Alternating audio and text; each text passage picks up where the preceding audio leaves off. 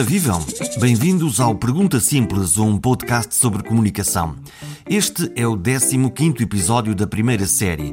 Se estão a gostar, aproveito para pedir que partilhem com um par de amigos que gostem destas coisas da comunicação ou tenham um especial interesse em algum dos temas trazidos a lume em cada episódio.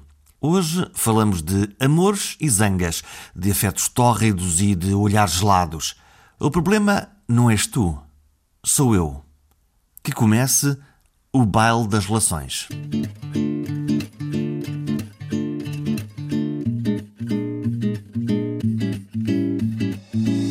Hoje fingimos-nos invisíveis para espreitar como falam, ou como calam, os casais normais, ou os outros, ou nós. Guia esta conversa à psicóloga e terapeuta familiar Marta Crawford. Talvez a reconheçam melhor como sexóloga. E sim, vamos falar de sexo, de tabus e de desejos. E saber que Marta usa como receita proibir os casais de terem sexo. Raio de cura, mas aprendi que aparentemente funciona. Esta conversa tem outras linguagens, da possibilidade de dizer não, de dizer sim, ó, oh, sim, ó, oh, sim numa conversa em que vamos saber coisas sobre afetos, sobre amores e desamores, sobre desejos calados e conversas francas e conversas íntimas, sobre manipulação, sobre o poder, sobre a subjugação e sobre a sedução e tudo, tudo, tudo misturado no caldeirão das emoções. Arrisquei a pergunta inicial: será que nos sentimos sempre menos amados do que achamos que mereceríamos? todos é demais, não é? O todos é demais, mas eu acho que genericamente as pessoas uh, se, nem sempre estão contentes com, com, com, o amor que recebem, não é? Querem sempre mais, ou pelo menos querem que ele seja uh, manifestado de uma forma mais evidente, eventualmente, não é? Mas depois depende, nós uh, quando falamos de amor podemos falar o amor de, entre, entre, entre pais, ou é filhos, irmãos, amigos, não é? E, e, portanto não sei onde é que nós somos mais exigentes, se é, se é num parceiro, parceira, se é com os filhos, é, quer dizer, com os filhos tendencialmente o amor é incondicional não é? E, portanto tudo se perdoa, mesmo as coisas que às vezes uh, achamos que, que não são boas, não é? De, por parte, por exemplo, dos filhos, não é? ou mesmo dos pais, não é? E, mas, eh, de alguma forma, queremos sempre. No caso dos filhos, eu acho que há sempre ali uma, uma, uma capacidade de amar tão grande e tão profunda que isso não se questiona. Mesmo. Uh, quer dizer, genericamente não se questiona, a não ser que as coisas sejam graves nas relações e sejam, enfim, é, enfim mas no, normalmente as pessoas não... não portanto, os filhos, as crianças têm um crédito. Até têm um crédito bastante que dá, dá, dá, dá pano para mangas, acho eu. Relativamente aos parceiros, parceiras, isso é uma grande questão e eu uso muitas vezes a frase que às vezes o amor não é suficiente. O amor não é suficiente nas relações porque porque depois ela, ela, esse amor tem que se traduzir nas ações. Nas ações eu posso dizer que te amo, não é? E a nível de consultório, muitas vezes os casais que aparecem começam a introduzir o problema dizendo mas eu amo-a ou eu amo-o e de repente é um rol de, de, de, de, circunstâncias da sua vida e da forma como eles vivem esse amor que é completamente sem amor, não é? é? É, muito desadequado, muito incómodo, com muito sofrimento e, portanto, uh, eu acabo por chegar ao fim do dia e dizer: Ok, o amor não é tudo para uma relação funcionar. Às vezes o amor uh, cria enganos nas relações que leva as pessoas a achar que por amar tudo é possível. E há fronteiras uh, nessas, uh, nessa forma de pensar, ou seja, não, não, é tudo, tudo não, é, não é tudo possível. Algumas coisas são possíveis, mas nem todas são numa relação de amor. E portanto a gente parte do princípio que um casal que diz que se ama, que tudo o que acontece no seio dessa relação é, é por amor. E, e o que eu vejo no consultório, porque as pessoas chegam com problemas, é exatamente o contrário contrário. Elas, elas afirmam que, que se amam, mas no dia a dia, para mim, aquilo não é amor. Não é, é uma retórica? Eu acho que é uma defesa. As pessoas muitas vezes falam da questão amar porque estão nessa circunstância, são família, casaram-se, fizeram uma festa de casamento, estão nessa condição e, portanto, têm que dizer que se amam. Mas depois, na prática, o rol de queixas e, e os desagrados daquilo que é conviver com aquela pessoa ou viver nas pequenas e grandes coisas leva-me a crer que aquele amor é um amor, eh, enfim, teórico, não é? Não é um amor prático. E o amor tem que ser prático, não pode ser só teórico. Vamos abrir essa porta do consultório. Eu estou lá escondido, ninguém me está a ver, sou o homem invisível. Queixam-se do que as pessoas quando. As pessoas uh, queixam-se, é variadíssimo. Portanto, eu como Quem é que se queixa mais? Uh, depende, depende dos dias. Normalmente vem, vem, vem as mulheres, vêm os homens. Uh, eu vejo estou, muitos casais. Estou a discriminar é, aqui porque é. pode haver casais gays exatamente com, nas mesmas sim, circunstâncias, sim, mas. Mas vêm casais mais do que pessoas, eh, quer dizer, vêm pessoas individualmente, em que faço acompanhamento individual, faço psicoterapia individual uh, e faço também depois, acima de tudo, terapia de casal quer seja terapia familiar, de casal, sistémica, portanto, como terapeuta sistémica que sou, quer seja eh, na, vertente mais da sexualidade, não é? Que as pessoas acabaram por me reconhecer mais dentro dessa, dessa área. Agora, para quem não sabe o que é que é terapia sistémica, eh, estamos a falar do quê? É, portanto, para uma pessoa poder ser terapeuta familiar e sistémica, tem que fazer uma formação na Sociedade Portuguesa de Terapia Familiar. É uma, é um, enfim, é uma formação que normalmente ocorre em cinco anos, são três anos de mais teóricos, supervisão, e, portanto, no fundo, é uma formação especializada que te permite, uh, enfim, uh, fazer psicoterapia depois com casais e famílias, não é? Portanto, tem várias vertentes, depois tem várias, pode ser famílias grandes, comunidades e por aí fora. Eu, numa intervenção, se a pessoa se queixa de um problema específico da sua sexualidade, eu já não consigo dizer, ok, vamos só tratar desta questão. Porquê? Porque eu sei que aquela questão está inserida num todo. E, esse todo eu tenho que o compreender. Portanto, aquilo pode ser um sintoma e pode não ser necessariamente. eu posso fazer uma intervenção direcionada para aquela situação específica, mas se eu não tenho, eh, se eu não tenho noção do todo daquela pessoa e, e aquilo que ela possa estar. Quem diz todo, a nível da sua saúde, a nível das suas relações, a nível do seu trabalho, das, das suas preocupações, da família de, de origem, se eu não tenho noção disso tudo, eu posso estar a fazer uma intervenção a melhorar a situação naquele momento, mas se eu, não, se eu me estou a esquecer do conjunto, eu não consigo estar a fazer uma boa intervenção, porque mais cedo ou mais tarde vamos cair no mesmo, porque não estamos a trabalhar todas as outras questões que, no fundo, fazem com que aquele, aquela situação possa ocorrer. Vamos voltar ao consultório.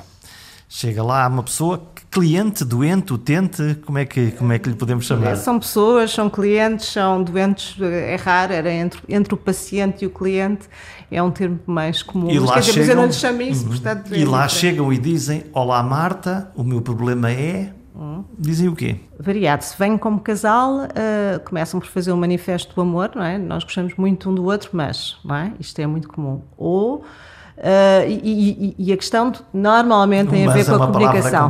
O mas está sempre presente, a palavra normal está sempre, queremos ser normais, também está sempre presente. Uh, no caso dos casais, a grande questão de todas, independentemente se estamos a falar de algum tipo de disfunção sexual, por exemplo, muito especificamente, se é dificuldade, ter, se, não há desejo sexual, se há dificuldade de ter orgasmo, se há uma disfunção erétil, uma ejaculação prematura, o que for, a questão principal que leva os casais ao, ao consultório parece-me que é exatamente a comunicação, não é? Que é a ideia de nós não conseguimos comunicar. Isto é está sempre, isto está sempre presente em qualquer intervenção que eu faça. A questão e a preocupação das pessoas ou já não conseguirem comunicar, ou seja, aquilo que eu digo uh, não é compreendido pelo outro, aquilo que o outro diz não é compreendido por mim. E isso é. Isso gera confusões, problemas, uh, zangas. A questão da comunicação é uma questão real ou é uma bela desculpa para o desamor? É uma questão real, porque eu acho que as pessoas não estão habituadas à comunicação íntima, que é uma coisa diferente de comunicação como nós estamos aqui a falar, ou, ou nos contextos profissionais. Há uma coisa que é a comunicação íntima. Como é que é, é essa comunicação íntima? Que é essa capacidade de verbalizar o que me vai na alma, o que eu sinto, o que eu quero, e verbalizar e dizer-te aquilo que eu sinto, aquilo que tu me fazes quando me dizes essas coisas, e portanto, e conseguir fazer isso de uma forma assertiva ao longo do tempo, em, em cada momento, e não acumular o problema das relações é que muitas vezes a coisa vai acumulando. Não digo agora porque não é suposto, porque isto vai dar conflito. Eu não quero um conflito. As pessoas, regra geral, não querem estar em conflito porque às vezes porque vêm de famílias onde havia muito conflito e portanto entendem não é aquela coisa ah nós não discutimos. E as pessoas têm engolem. Mas aquilo vai acumulando portanto é uma espécie de uma doença que vai aumentando e vai se tornando cabeluda. E portanto as pessoas o que acontece é que chegam a um ponto que estão tão cheias dessa mágoa dessa incompreensão da forma como elas percepcionam as ações do outro que estão, quer dizer, estão, estão prestes a explodir, mas não, mas eles amam-se, não é? E portanto há aqui uma, uma, uma, espera, uma coisa quase paradoxal, como é que há tanto amor, supostamente, e depois eu estou prestes a, a fugir daqui ou então a torcer o pescoço a outra pessoa, não é? Portanto, acaba por ser. E, e, e, no fundo, porque as pessoas deixam de, de, conseguir dizer aquilo que verdadeiramente às vezes sentem, ou quando dizem, já dizem com um tom, com uma tonalidade tão alta que o outro entende aquilo quase como uma, uma agressividade, não é? Portanto, como uma ação que, que, leva o outro a ter que reagir, a ter que se defender, não é? Portanto, as coisas tomam uma proporção que muitas vezes é desagradável. E, portanto, as pessoas têm muito essa dificuldade de entender uh, que, que é importante desde o início das relações eu começar logo a ser capaz de, de, verbalizar com o meu parceiro ou parceira aquilo que eu gosto, que não gosto, não é? E não ter receio de o fazer, não é? Porque no início de uma relação nós não mostramos os nossos podres, não mostramos, não é? Como diz com graça o José Gameiro, somos uma espécie de cabaz de Natal, em que a parte da frente é, é, é, todos os produtos sedutores gourmet e atrás é que vêm as salsichas ou, ou atum rasca, não é? Portanto, e, portanto, mas nós todos temos tudo, não é? Vamos é apresentar-nos o nosso melhor, porque estamos a seduzir, a seduzir queremos que, que a outra pessoa goste de nós e muitas vezes queremos um falso well, self relativamente o, ao outro. O falso eu. O falso eu. Eu gostava de ser assim e tenho aqui estas coisas bonitas não, para mostrar. Eu acho que a outra pessoa gosta mais de mim se eu mostrar isto. Isto acontece muito nas pessoas. Lá está, lá temos o desamor. Amem-me amem muito. É uma, é uma forma de, de encontrar esse outro lado que olha para nós pelo lado mais brilhante. E às vezes, quando nós não nos amamos a nós próprios, nós queremos eh, criar um um novo eu, não é? Uma, uma um, enfim, uma, uma pessoa mais interessante, que nós achamos mais interessante, é isso que nos apresenta, é assim que nos apresentamos à outra pessoa e a outra pessoa acredita que nós somos aquilo, não é? Porque ainda não. E de repente consegue-se aguentar esta personagem durante X tempo, mas não a vida toda, porque é um esforço, não é? E, e, e muitas vezes as pessoas chegam ao ponto, de facto, de omitir coisas essenciais de, de, para o seu bem-estar, no que tem a ver até com a intimidade sexual, ou seja, eu apresentar-me como alguém que, por exemplo, adora sexo e, e estou disponível todos os dias e faço todas as cambalhotas uh, que me pedires. E é mentira. E é mentira porque eu não gosto de sexo, eu não quero estar, eu só faço isto porque acho que isto é a única razão uh, que te vai uh, cativar, por exemplo, para estares comigo, não é? E depois como é que isso se aguenta? E já tive várias situações destas, ou seja, eu apresentar-me alguém, não é? Um casal, quando se conhece, apresentar-se de uma determinada forma eh, que não é realista e que não é verdadeira e que não é genuína, e depois, ao fim de pouco tempo, aquilo não se consegue aguentar e de repente começam os confrontos, porque tu disseste que tu eras. Ó. Eu nunca mais me esqueci de um casal relativamente jovem que isso aconteceu em que ele descrevia a sua parceira até como uma deusa sexual, portanto, tinha uma ideia de, de, desta sua parceira como uma mulher extraordinariamente sexual, que, que, estava disponível para tudo, com uma liberdade imensa, com um desejo imenso, com uma satisfação ainda maior. E afinal de contas, ela nunca tinha tido satisfação, não tinha grande interesse, mas sentia que a única forma de ter um namorado era mostrar esta vertente dela sexual. E pronto, e depois chegava a um ponto que depois não conseguia continuar. Mas isso está condenado ao, ao, fracasso? Está. Está, está. Quer dizer, se eu estou sempre em esforço, na intimidade com outra pessoa, é uma violência, não é? E existe muita violência entre os casais que se amam, não é? Nesse sentido, parece não é violência doméstica que falamos e que mata homens e, e essencialmente mulheres, mas ah, existe muita violência naquilo que é esta, este conceito de amor e das obrigações de uma relação íntima, ao nível de, de eu não me apetecer, sei lá, um envolvimento íntimo, mas uh, acabar por dizer nin, e isto é uma situação que eu vejo quase todos os dias no consultório, é os nins da vida, porque nós não somos capazes de dizer assertivamente, hoje não não me apetece, não estou disponível, porque nós interiorizamos, e todos interiorizamos isto, que é o não é uma tampa, significa que eu te estou a rejeitar, significa que eu não gosto de ti, significa que eventualmente tenho outro interesse na vida e, portanto, eu prefiro, não é? Um casal. Mas o não é, o não é uma rejeição. Se estivermos a falar de comunicação e se sucessivamente obtivermos nãos, isto coloca também uma barreira ou é mais saudável? É, é mais saudável, porque o não acontece com mais frequência quando, ou seja, em relações em que o não é possível de uma forma saudável. Portanto, partimos do pressuposto que nem sempre é possível. menos nãos. Ou seja, numa situação, em, num casal, agora falando uh, especificamente de uma situação íntima, aqueles casais que têm a postura para dizer hoje não me apetece, são casais em que o não não acontece assim tantas vezes. Acontece muito mais sims, porque o não que é dado não é interpretado pela outra pessoa como como uma coisa do fim do mundo, não é? Tu dizes-me que não, não é? As pessoas todas em consultório falam da, tampa. Uma das coisas que eu faço em terapia a, a, a sexual é exatamente mudar o mindset das pessoas e perceber que sim, é sim e vai haver uma ação e não é uma coisa positiva porque é a capacidade de numa relação eu ter liberdade para dizer que não sem que isso seja uma ofensa, sem que isso seja um, um, uma forma de, de, de rejeitar. E se tu aceitares a minha possibilidade de me exprimir da forma como eu me sinto e dizer que não, hoje não me apetece, significa que provavelmente amanhã vai-me apetecer, porque tu compreendeste isso.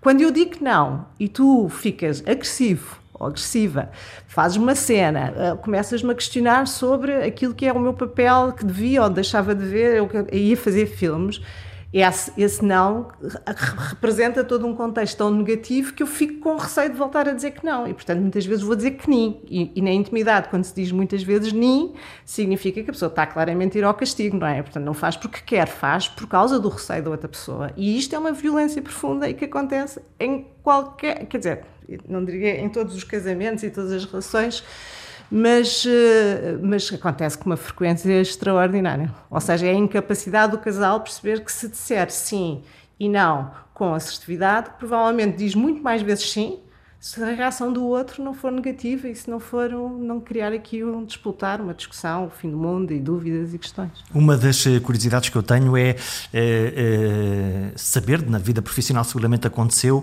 aquele, aquela pessoa que pediu ajuda e que de alguma maneira é, a, a, formou a si como, como, como psicoterapeuta ou como que é aquela pessoa que fez aquele clique que, que nos ensinou alguma coisa que nós não, não sabíamos e que a gente diz este aqui é que eu agora é que eu aprendi a sério qual é o, qual é o trabalho que eu tenho para fazer na vida. Uh, eu acho que tenho sempre isso com muita frequência, ou seja, não há uma única, eu acho que eu estou sempre a aprender, por isso é que eu acho tão interessante o trabalho de psicoterapeuta, porque efetivamente é como se eu tivesse uh, sempre num, num, sei lá, num, num espetáculo ao vivo, numa, num, num, momento único, porque as pessoas, de facto, para já, ao se exporem profundamente uh, a mim naquele momento, ao darem-me essa possibilidade de eu as ouvir, significa que efetivamente eu já estou grata por isso, não é? Por eu poder uh, olhar de uma forma distanciada daquilo que é a vida das pessoas e poder fazer recomendações ou, ou,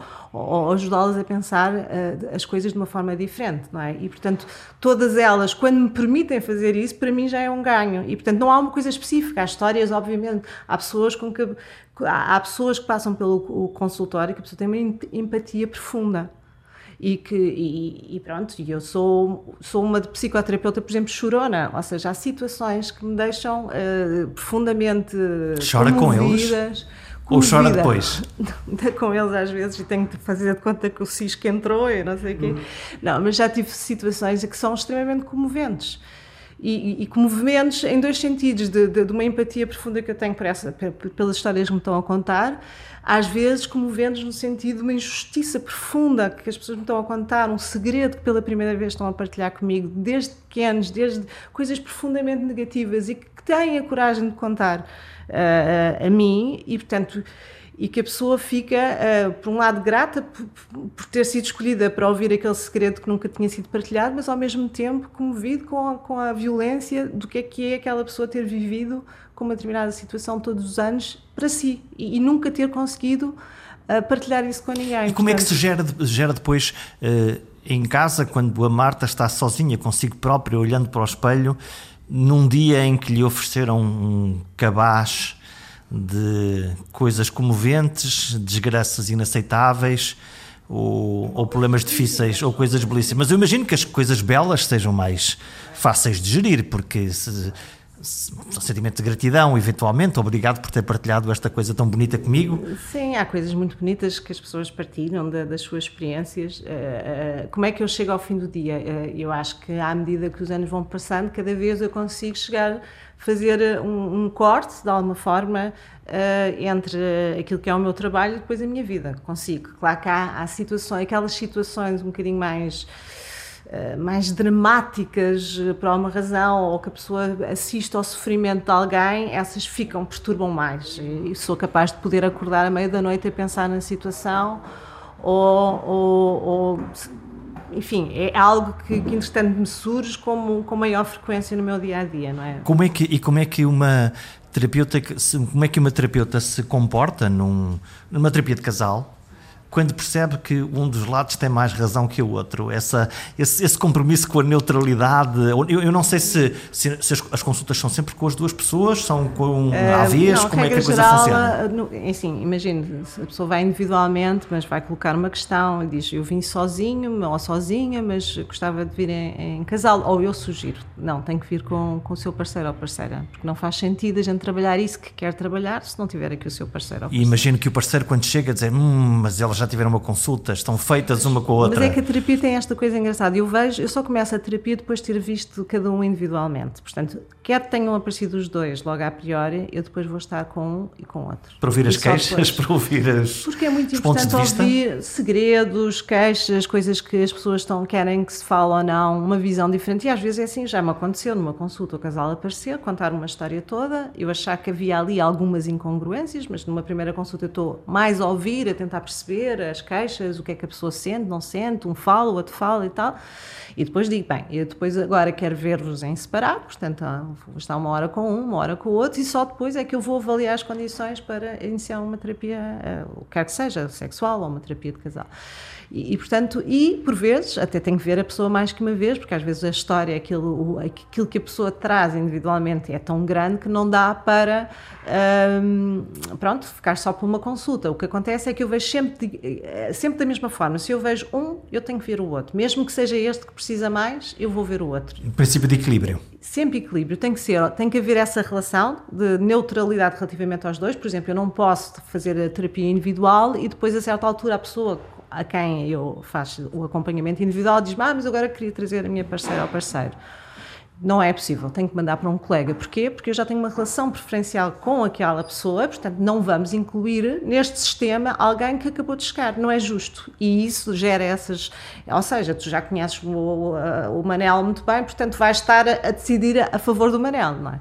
Eu tenho, esta, esta neutralidade que se tem que fazer tem que ser tem que haver sempre esta assertividade. Às vezes somos mais empáticos, mas depois temos que dar a, a, também ser empáticos com o outro de outra forma, mesmo quando as pessoas são muito desagradáveis, não é? Porque há pessoas que são extremamente desagradáveis e que é Consigo é difícil. também, como alvo? Não, como pessoa. Sim, também já aconteceu, não é? Não é muito comum, mas as pessoas, quando, quando por vezes são confrontadas com determinado tipo de coisas que elas não querem uh, falar, ou não, não é falar, mas não querem ser questionadas, não, reagem, não é? Reagem e às vezes com alguma agressividade. Ou, por exemplo, situações em que se vê claramente, portanto, é a olho nu, que existe um desequilíbrio profundo naquela relação entre aquele casal, não é? De poder, de, de, um certo abuso, de uma certa desconsideração, e eu estou a ver aquilo à minha frente, não é? Deixa-me doente quando a outra pessoa tem, assume aquele lado submisso, em lágrimas, profundamente, e o outro é muito manipulador, por exemplo, é muito. Uh, põe-se numa posição uh, de, de, eu sei, eu é que sei, tu não sabes, tu, eu é que tenho competências intelectuais, e, tem, e portanto acontece muito isto no consultório, portanto, obviamente, eu posso ter mais empatia para um ou para o outro, não é? Eu lembro nunca, já há muitos anos atrás, quando comecei a fazer a terapia sistémica, eu uh, cheguei a fazer coterapia com um colega e lembro que acompanhava um casal e o tipo estava o tempo todo muito. Era eu, o meu colega e um casal. Aquele casal, a pessoa era mais empática até com ele do que com ela, porque ela era chorona, queixava-se muito, era estava sempre a interromper, portanto era um bocadinho chatinha, não é? E ele era um tipo mais bem falante, mais sedutor, eh, fala, quando falava tirava os óculos e lambia a ponta da. assim com ar de quem estava também com a seduzir. Intelectual. A, intelectual, mas também a seduzir a terapeuta e não sei o quê, a, a, criar, a tentar criar uma empatia uh, uh, tipo, ela é coitadinha, eu estou aqui casado com ela, mas ela é uma coitadinha, e de facto ele era um. Era um o gajo, ai, agora ia dizer mesmo, o tipo era um. O algoz? Não, era um tipo terrível, era um tipo que lhe batia, fazia uma violência psicológica profunda, fazia situações, porque ela tinha estado, era uma, numa intelectualmente tinha uma posição diferente dela, e portanto, mas ali era sempre o sedutor, o tipo parecia que era o acertado e não sei o quê.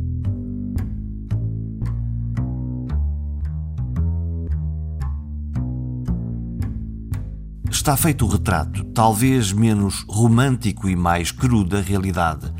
Mas a fotografia até talvez se estenda para além das dinâmicas do casal ou da família e encontramos estranhas semelhanças com líderes, chefes, políticos, gente que encontramos todos os dias, pessoas respeitáveis aos olhos da sociedade mas magos na arte de parecer, na arte de criar percepções mais doces que o negro subterrâneo.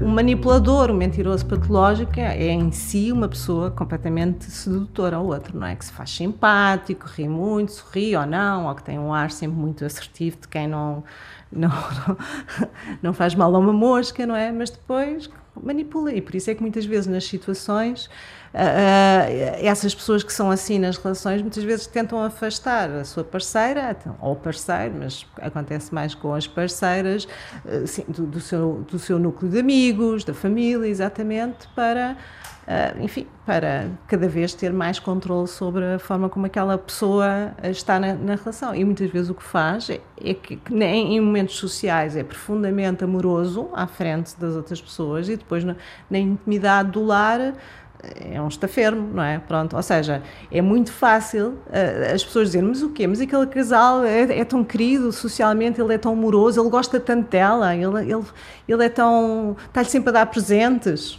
Já que falamos de, de comunicação, uh, acontece-nos na, na, nossa vida, a mim já me aconteceu, outros podem acontecer, que é aquele casal perfeito que nós conhecíamos. Nunca pensámos, não é? Nós, amigos de sempre, nunca pensamos que aconteciam estas coisas, da violência, nunca pensamos que eles se iam divorciar, uh, ou, ou ao contrário, nunca pensamos que se iam casar alguma vez.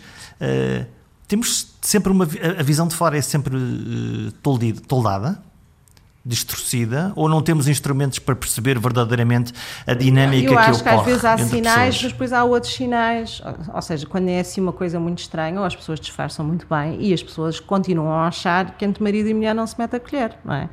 Eu sou a colher, não é? Mas. Uh, por profissão. Por profissão eu sou uma colher.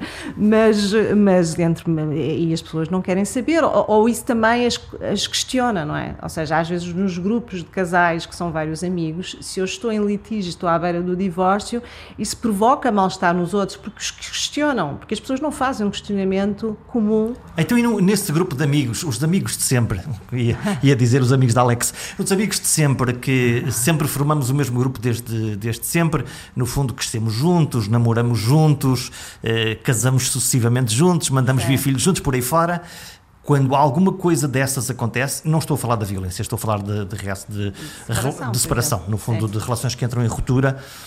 Os amigos que entram no jogo, uh, interferem nisto, mantêm-se à distância? Depois temos aquela situação de são amigos de quem? Vem de que lado, não é? Há uma parte que tem a ver... Oh, diabo! Se, se, vamos, se, se, a situação que És aconteceu... amigo dele ou dela? és amigo dele ou dela, uh, o que é que foi a causa da separação, não é? A outra ou o outro, não é? Quem tem então, razão? Quem é que tem razão?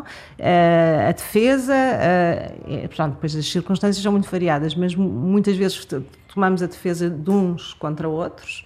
Às vezes queremos ficar bem com os dois, mas depois não sabemos gerir isso, as pessoas não sabem gerir isso com frontalidade. Saímos todos juntos Tipo, agora... olha, eu gosto do António e, e, da Maria, portanto vou continuar a convidar o António, quer dizer, vou convidar o António e a Maria e eles então decidam se querem ir ou não. E se querem estar juntos ou não. Já juntos ou não.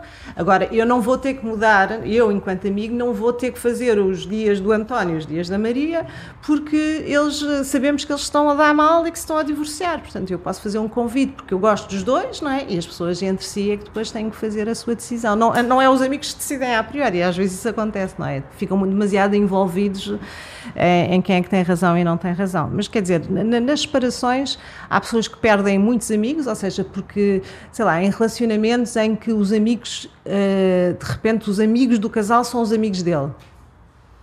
Há uma separação aquela pessoa que se separa, seja porque ele teve razão ou não teve razão, a outra pessoa fica muito mais só, porque entretanto deixou. Perdeu o seu ecossistema. E há muitos casais que é assim, ou seja, casam-se e por alguma razão daquela, daquele funcionamento daquele casal Uh, há mais amigos de um e muito pouco. Ou vão sendo uh, uh, mais ou menos despedidos, uhum. não é? Porque não, porque não são tão intelectualmente tão interessantes, porque falam muito alto, porque não sabem estar, porque têm filhos ou porque não têm filhos, porque estão longe e de repente as pessoas acabam por se associar, há muitos casais, a mais, aos amigos mais de um do que outro. Esta coisa dos amigos mais dele ou mais dela é comum falar-se em, em consultório, não é? E pronto, e quando são mais dele, se uma pessoa tiver um problema de separação, se os amigos veem o seu amigo como um tipo porreiro, não é? Passou a ser a vítima. Ou não, ou nunca vão achar que aquela situação que eventualmente está em cima da mesa efetivamente é, é mesmo verdade. Portanto, de repente aquilo é uma grande confusão. Mas as pessoas, esta ideia de entre marido e mulher não se mete a colher, mas eu acho que é importante as pessoas, então, em situações em que existe algum conflito, alguma mágoa, é muito importante cada um, cada um dos elementos poder ter pessoa, as suas pessoas, não é? Para poder desabafar. É, é importantíssimo. Essa ideia de não contar, eu vejo muitos casais que têm problemas gravíssimos e que não contam, ou pelo menos um deles diz para não contar, porque aquilo fica tudo dentro da relação, e há outros que contam demasiado, não é? Contam a família toda, desde a avó ao periquito, todos sabem do conflito, e depois o casal vai se reunir outra vez, e claro, a família tem já uma, uma, O Tribunal da Família já se formou. Já se formou e, portanto, olha para aquela pessoa que prevaricou, não é? O outro como um inimigo. o inimigo e não sei o quê. Portanto, depois isso vai ter um peso até muitas vezes quando as famílias, quando os casais depois tentam fazer recuperar outra vez a relação, estamos a falar de questões de infidelidade, por exemplo, mas quando a, outra, a família dela, por exemplo, soube tudo, todos comentaram, todos deram Torna-se impossível. E ela, hum. e ela acaba por perdoar, ou pelo menos tentar perdoar o parceiro e tentar recuperar a relação, é, depois tem que levar com a família toda, se por um lado foi bom porque partilhou, por outro lado depois as, todas as considerações que são feitas e a pressão que é feita a esse elemento Portanto, lá vem estar mito, a dar uma segunda oportunidade. Lá vem o mito da sogra, não é? Que, que não vem cobrar. sogra, às vezes é toda a gente, porque, assim, porque nós, nós achamos sempre, no, assim, quando, quando somos mais jovens numa relação, achamos sempre que a infidelidade é imperdoável. Quer dizer, a não ser que tenhamos uma mente de relações abertas e um conceito diferente, não é? Mas aquelas pessoas que sentem que, que, que aquela relação que quando casam é, é uma relação, a relação única, clássica, clássica, se há uma infidelidade, as pessoas muitas vezes em conversas de amigos vão dizer não, se não sei quantos fizesse isso, acabava logo a relação.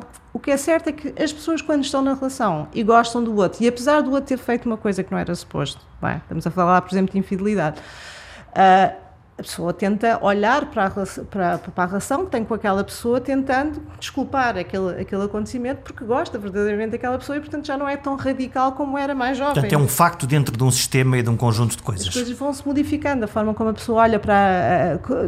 com a idade e com o tipo de relação que criou com outra pessoa, se calhar eh, toma decisões diferentes daquelas que, teoricamente, eventualmente poderia achar que era a decisão certa. E de súbito, um jovem casal decide aí sim mudar a sua vida encomendando umas crianças. Eu contava como piada que o primeiro filho muda a nossa vida, o segundo acaba com ela. Esta dinâmica de comunicação de casal transforma-se numa dinâmica de comunicação de família e este jogo é mais, por um lado, mais recompensador, seguramente em termos emocionais, mas mais exigente. Eu, eu costumo dizer uh, que a maior parte dos casais que já têm filhos, que quando começa a pedir ajuda a um terapeuta que tem como marco o nascimento do primeiro filho ou o nascimento do segundo filho. Ou seja, começou, intensificou-se o problema no segundo filho, no nascimento do segundo filho. Portanto, as pessoas têm muito essa referência que até aquele momento as coisas corriam bem, eh, era, a vida era tranquila, eh, tudo corria bem. E depois cria-se um novo. E depois, a partir daquele momento, deixou de correr bem. E o correr bem pode ser várias coisas, pode ser a, é a capacidade do, do, do, casal, portanto, um casal que tem um filho uh, mantém-se, é casal na mesma, portanto, um casal não deixa de ser casal porque tem família, porque tem filhos, mas é um momento de crise, obviamente, quando nasce um, um, um é um salto, chama-se crise, e não tem que ser visto de forma negativa. Isso, não é? Descuidado, não é? Que, que, não dormem bem, que, que, que que estão doentes, que, e isso tudo cria um desgaste profundo na, naqueles pais, e principalmente quando não têm mais ajuda de ninguém. Sei lá, por exemplo, casais que estão a viver no estrangeiro, que estão sozinhos, que não têm ninguém para ajudar e que de facto não têm folga, que não vão almoçar fora, ou que não vão jantar, porque estão 24 horas a Saturam. ser pais, é muito saturante. Eu, eu, eu faço sempre uma recomendação para as pessoas não se, não se isolarem no momento do nascimento. Eh, eh, quando há filhos, eh, como dizia há pouco, é? há, há, os amigos têm filhos mais ou menos na mesma altura e não sei o quê, mas também têm os pais, os avós são muito úteis, desde que não, que não exerçam uma pressão negativa com, com os seus comentários. Nós é que sabemos, vocês são incompetentes enquanto novos pais, porque o meu tempo fazia-se assim. E normalmente quando, quando a criança aparece, objetivamente as famílias eh, vêm buscar a sua parte, que é, é este, este é o meu neto. Este é o meu neto. Este é, é o meu subisto. É um ato de. Sim, é uma bandeirinha. É uma bandeirinha, mas já viu a, a, dificuldade que é, para além da nova função de ser pai ou mãe, ainda temos uma nova função que é gerir boas relações da voz, não é? E depois entre, entre os avós, os que estão mais presentes e que dizem que estão sempre a ver a criança ou que não estão sempre a ver, quem é que fica, quem é que não fica, quem é que tem mais competências, a quem é que se atribui menos competência, pronto. E depois começa todo um a jogo. Ciumeira. Que é, não, que, e, que, de facto traz grandes, há muitas famílias que nós, uh, que, que estão eh, que estão, no fundo, zangadas, muitos casais zangados por causa dos avós, das famílias de origem. A família de origem está sempre presente muito em terapia. Quando seja, nos casamos, que... casamos com a família do outro, não é? Casamos com a família do outro e com tudo o que isso implica, e quando as relações não são claras e a gente não consegue verbalizar, depois temos aquela coisa, não é? Estás a ficar como a tua mãe ou estás a ficar como o teu pai quando queremos criticar alguém, não é? E, portanto, é um esforço sempre constante desta, não é? Porque é o nosso sistema, nós trazemos a nossa história, os nossos costumes familiares, não é? A nossa educação, a forma como os nossos pais funcionavam connosco lá em casa, e tendemos, a não ser que seja um, uma, uma, educação que nós não gostemos, não é? Queremos fazer radicalmente diferente, tendemos a, a, fazer, a seguir esse, esse caminho, não é? Mas depois o outro teve, se calhar, uma outra experiência em termos familiares e, portanto, tenta puxar para um lado e, portanto, começam os dramas até de, de que tipo de educação é que nós vamos dar aos nossos filhos, porque a minha é melhor que a tua, a tua é melhor, não? É? os meus pais são melhores que os teus e, portanto, começa esta também, esta, esta guerra, não é? De, de uma, do poder de quem é que sabe mais ou que tem mais uh, noção do que é que é uma educação supostamente melhor para os seus filhos. Não é? Já que estamos a falar de poder, eh, sexo é poder dentro das relações? É, de alguma forma é, e, e, e, não é à toa que eu comecei, eh, ou seja, vou explicar já respondo de uma forma mais direta, mas, por exemplo, um, um exemplo que, que, eu costumo dar, por exemplo, quando um casal faz uma terapia de, de sexual, propriamente dito, eu, eu, crio um jogo, um jogo terapêutico, em que uh, existem várias uh, regras que eles não podem ultrapassar, e uma delas é que o convite que se faz para estar intimamente com a pessoa, é? estamos a falar de terapia, portanto, não, é feito sempre à vez. Ou seja, eu convido-te e tu dizes sim ou não. E eu só te convido quando queres estar contigo, portanto, quando estou disponível, o que quer que isso queira dizer, disponibilidade não tem que ser, e a terapia quando começa não tem a ver com desejo sexual, muitas vezes o desejo está alterado, portanto gente não pode fazer depender. E ainda existe a regra da Marta que é vocês estão proibidos de ter relações durante X tempo. Ah, sim, isso começa logo. Isso é, isso é tirano. Não é uma oportunidade sempre. Ou hum. seja, se numa relação as coisas não estão bem sexualmente, o facto de ser eu a dizer que agora não podem, até eu permitir. Qual é o efeito disso? É de nem que se, bem se aquele casal se unir contra mim entre aspas já é meio caminho andado a terapia, a terapia já está a funcionar. Ou seja muitas vezes os casais dizem assim ah mas nós também já não temos portanto não há e é uma diferença significativa. Uma coisa é o casal não conseguir ter não querer ter outra coisa é estar proibido. é estar proibido. Portanto a responsabilidade é porque eu não permito não é? E isso descomplica a vida das pessoas. Descomplica e faz desejar a mudança, não é? E, portanto, essa regra é número um, mas depois é esta coisa de que quem convida. Isso é uma batata deliciosa. Não, é muito interessante porque a pessoa, ainda por cima, eh, todos temos aquela coisa de queremos ultrapassar sempre as regras impostas, não é? Mas, eh, mas, mas esta questão do poder que falávamos, eh, que perguntava, eu quando digo agora és tu que convidas e só aceitas se tiveres vontade, é exatamente, é exatamente nessa ótica de que estou-te a dar, estou a dar poderes iguais aos dois. Eu só te convido quando tenho vontade e tu só podes aceitar se tiveres vontade. Se não tiveres vontade, tu vais dizer não. Não. Porque na terapia não há nins. Isso é uma coisa muito clara que eu começo logo a tentar mudar a cabeça das pessoas. Vocês estão em terapia, eu peço para vocês estarem 3, 4 vezes por semana juntos, nestes 15 dias, entre consultas. Mas eu prefiro que vocês digam a todas não, do que alguma avancem com o NIM.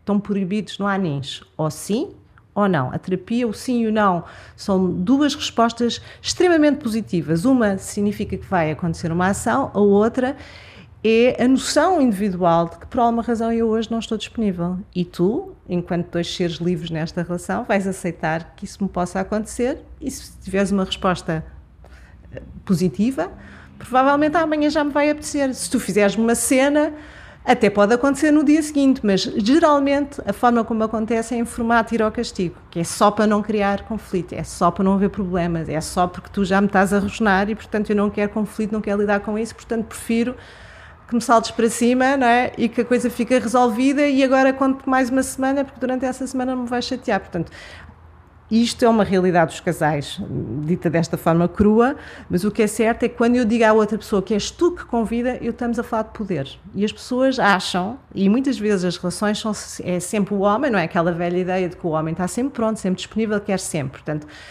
em muitos uh, casamentos, é ele que sugere, não é? Começa a, a dar-lhe uma, uma palmadinha no rabo, faz um beijinho ali e, e, ele sugere. E ela já percebe que aqueles, aquilo significa que logo à noite tem que ir ao castigo. Se eu não quiser ir ao castigo, o que é que eu faço? Começo logo a inventar umas desculpas, dores de cabeça, um monte de trabalho, os filhos, se estiverem ranhosos, ainda estão mais ranhosos e não sei o quê, porque eu não consigo dizer de uma forma assertiva que não estou disponível e, portanto, vou tentar fazer, não dar sinais absolutamente nenhums de interesse nessa resposta, porque eu já estou a prever.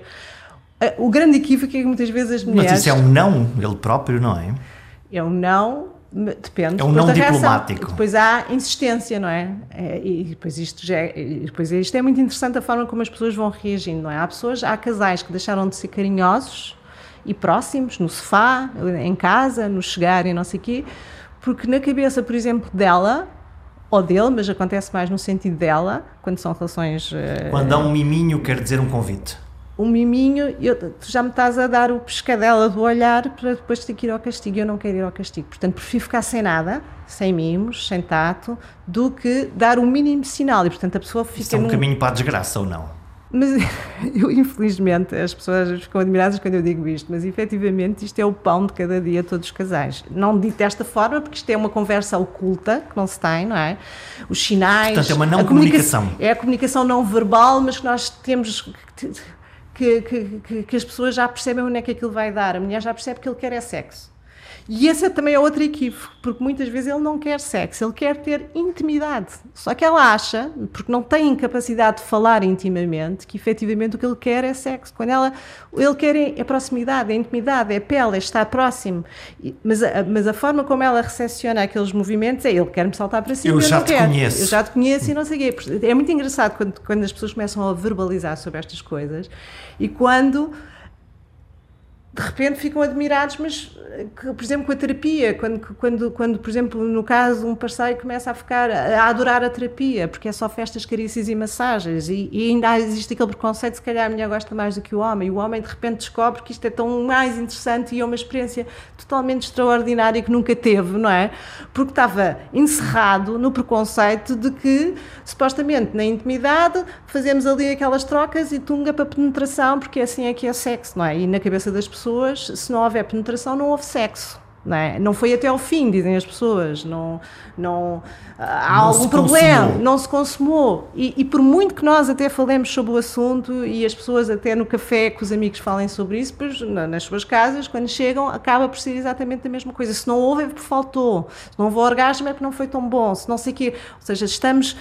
As cabeças das pessoas relativamente ao, ao sexo são muito quadradas e, portanto, acabam por viver nesta aflição de ter que corresponder a uma determinada ideia que não que é completamente desinteressante. Quando nós estamos a falar de sexo, eh, estamos mais uh, movidos pelo desejo ou tolhidos pelo medo?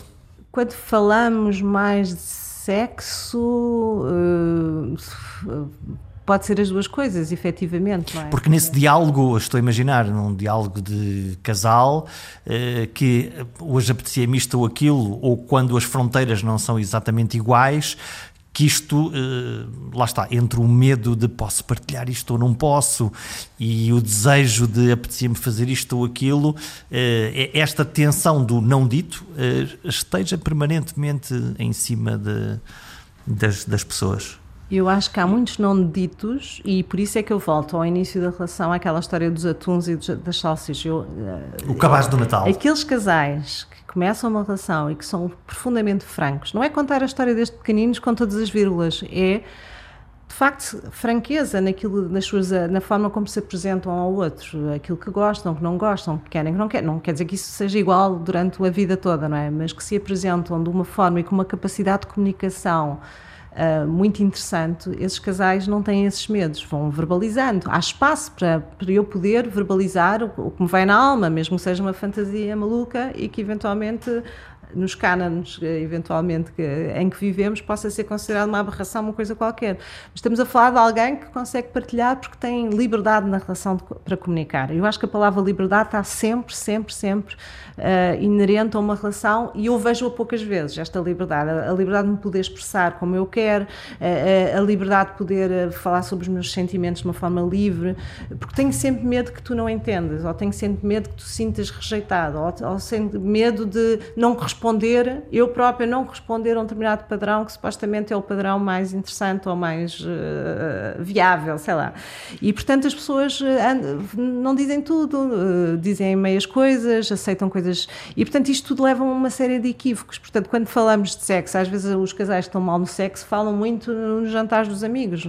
E, e, e eu ouço muitas vezes, ele fala, diz coisas uh, e, e aquilo não está bem entre eles, ou seja, entre o casal não falam, mas chegam a uma mesa e contam uma data de coisas, piadas uh, uh, sexuais ou falam da vida sexual e, o, e o casal que ali está, que não fala na sua intimidade sobre estas coisas, há um dos elementos que está completamente com um sentimento desagradável relativamente a toda aquela conversa, porque existe assim uma, uma espécie de, de uma. Um mundo paralelo. Um mundo paralelo entre a incapacidade de verbalizar na intimidade e, e falarem com calma sobre as coisas e depois a isso muitas vezes no espaço público de falar sobre os temas como se estivesse tudo bem, não sei o quê. E as pessoas têm muitas vezes a ideia de que aquela aquele casal é ótimo porque faz uma série de coisas, depois na intimidade há muitas coisas que são diferentes. Eu nunca mais me esqueci de uma rapariga que dizia: Eu nunca fiz sexo na vida, mas eu sou uh, especialista em dar conselhos às minhas minhas amigas que já se iniciaram sexualmente. Ela dizia tudo.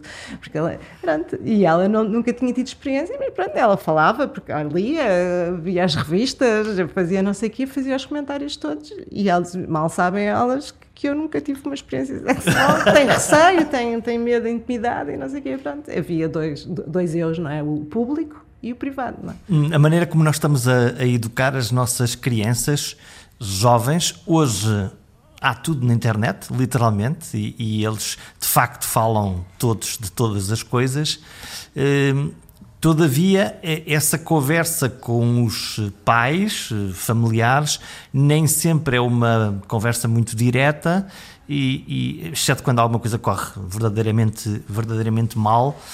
Estamos a fazer alguma coisa errada nesta, nesta conversa com os. Eu acho que o, grande erro é que não se fala. Eu não acho, de todo, não é? Ou seja, o tabu é, é não falar. O tabu, houve uma altura, o novo tabu é dizer está tudo na internet, exatamente, e portanto eles têm acesso que se tiverem dúvidas vão, vão lá, lá, espreitar. Vão lá espreitar. Portanto, é nós, é uma, pais, demitimos-nos dessa. É uma conversa eh, equivalente a se queres ver, vai ver ali no livro, agora é procura no Google vai ao Google, o Google responde. E, portanto, uh, tens tanta informação, se não queres ir procurá-la, uh, é porque se calhar não te interessa, ou, ou, ou, outra coisa que é, se não vais procurar, melhor, que assim fica, não se mexe e, portanto, vai estar, uh, não se inicia, não traz problemas, não é? Aquela ideia de Uh, quer dizer, os miúdos, quando chegam ali àquela fase, se calhar o preservativo é referido, há poucas informações que às vezes são partilhadas, não é? As meninas têm sempre a, a, a terrível expressão, agora já és uma mulherzinha, ou seja, logo que isto quer mulher. Juízo vê lá se não trazes eh, problemas para casa, mas, mas eu acho que os pais se demitem de falar muitas vezes sobre as questões da sexualidade e não é só a questão da prevenção. Prevenção, sim, mas também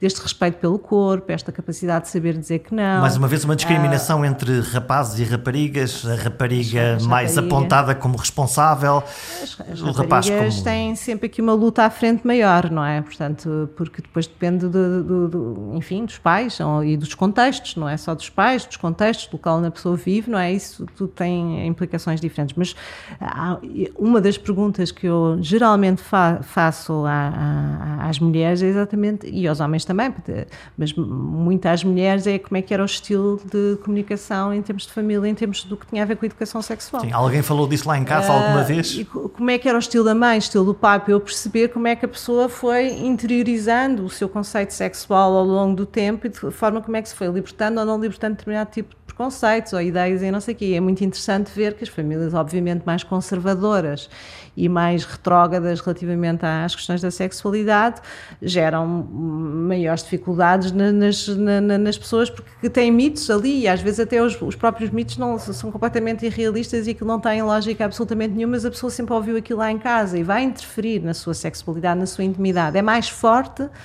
por vezes do que eu conto sempre esta história falando de mim uh, que tem a ver por exemplo com a pílula. Isto é um, para explicar isto que eu digo assim de uma forma não entrando noutras coisas a nível sexual mas por exemplo a pílula. Eu lembro que a minha mãe uh, falava muito mal da pílula e, portanto, nós chegámos a viver com a minha mãe, eh, os meus irmãos, e vivemos durante dois anos no, nos Estados Unidos. A minha mãe estava a fazer o doutoramento e foi na altura, enfim, no princípio dos anos 70, portanto, a pílula tinha, tinha, tinha aparecido há muito pouco tempo e, portanto, de facto, era uma bomba a pílula, não é? Tinha imensos efeitos secundários e não sei o quê. E eu toda a minha vida, não em criança, porque naquela altura tinha 3 ou 4 anos, não era nessa altura que provavelmente a minha mãe falava sobre isso, mas quando comecei a crescer tinha a ideia de que de facto. Que era uma coisa má. Má. A minha mãe nunca iria tomar uma coisa dessas e, portanto, não recomendava, era uma coisa péssima.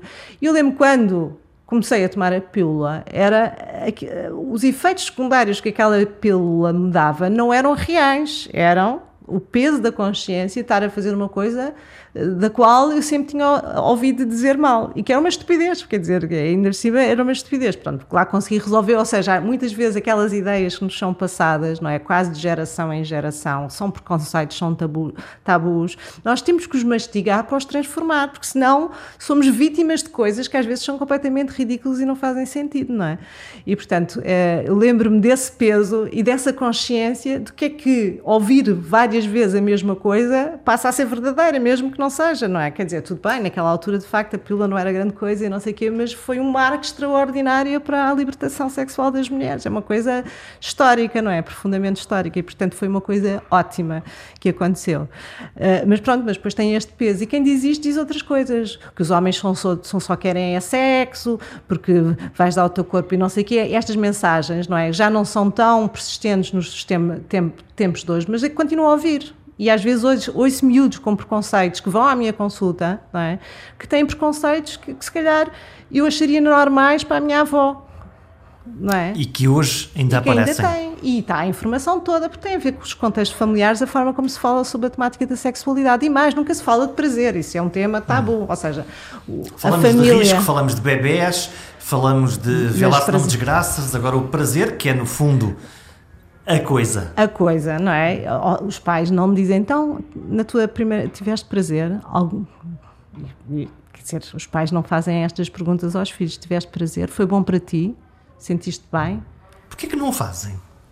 Quer dizer, eu estou aqui a pensar, eu também não falei isso. Quer dizer, é, essa pergunta, de facto, é a pergunta-chave, não é? porque têm medo, porque é assim, é, são te, é, falar sobre prazer com os filhos parece que é uma coisa que, não, que é proibitiva, que não é possível. Quase uma invasão da privacidade, da intimidade. Não, eu acho é que, mais uma vez, as pessoas também não estão habituadas a falar a esse nível e, portanto, é mais fácil falar de regras, não deves, deves, pílula, vai ao médico, não sei o quê, portanto, os pais têm que essa função protetora. Quase normativa. Coisas, é, normativa, mas falar de prazer, como é, o que é que gostaste mais, sentiste bem, o que é que queres falar sobre isso? Isso não é costume falar-se, não é? E, e, portanto, falar sobre o prazer, que devia ser algo uh, muito importante, até para as pessoas perceberem que há coisas que não se têm que sujeitar e que não é assim, não é? Como é que se faz? Ou, ou na prática, como é que as coisas depois correm? O que é que não é suposto aceitar? Se tu não queres fazer isso, tu tens de dizer que não. Tu não tens que aceitar coisas que para ti são coisas negativas e que te fazem sentir mal só porque o outro quer. E eu continuo a ver miúdos, adultos, pessoas mais velhas a sujeitar-se à vontade do outro porque acham que, como não são normais ou como são, ou, que o outro é que está bem. Ou seja, as pessoas a duvidarem daquilo que é a sua voz interior em prol do, da outra pessoa. E isto, voltamos à questão da liberdade e ao 25 de Abril nas relações. Não existe, não é? E, portanto, esta as, as, pessoas ganhavam todas muito mais, os pais com os filhos, os, casais, as famílias, verbalizando as coisas, tendo um espaço para mastigar a informação. Está tudo na internet, nada mastigado. E está uma, muita porcaria na internet, não é? E as pessoas precisam de um espaço de debate para pôr dúvidas. E isso deixou de acontecer. E mesmo as escolas muitas vezes não estão a cumprir esse papel que é também uh, abordar os temas, mastigá-los. É? E as famílias, pois é, as, as, famílias dizem que não devem ter uhum. nas escolas, bem, é melhor ter na escola não ter lá nenhum, não é?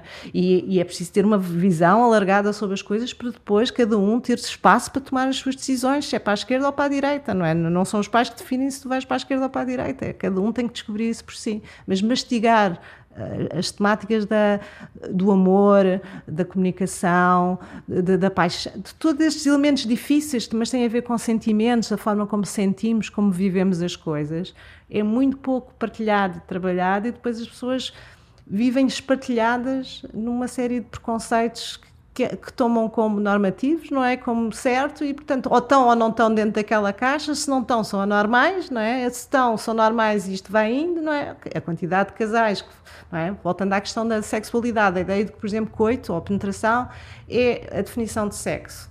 Eu vejo muitos casais que fazem isso, mas são completamente infelizes. Portanto, isso não pode ser uh, a bitola. A bitola, mas as pessoas, ok, se houver orgasmo, se for penetração, então está tudo feito, estamos a cumprir. E depois, mesmo que sejamos profundamente infelizes. E, portanto, as pessoas têm que verdadeiramente questionar ao longo da vida. E a educação sexual é muito atribuída às crianças e aos jovens, mas a educação sexual é uma coisa ao longo da vida.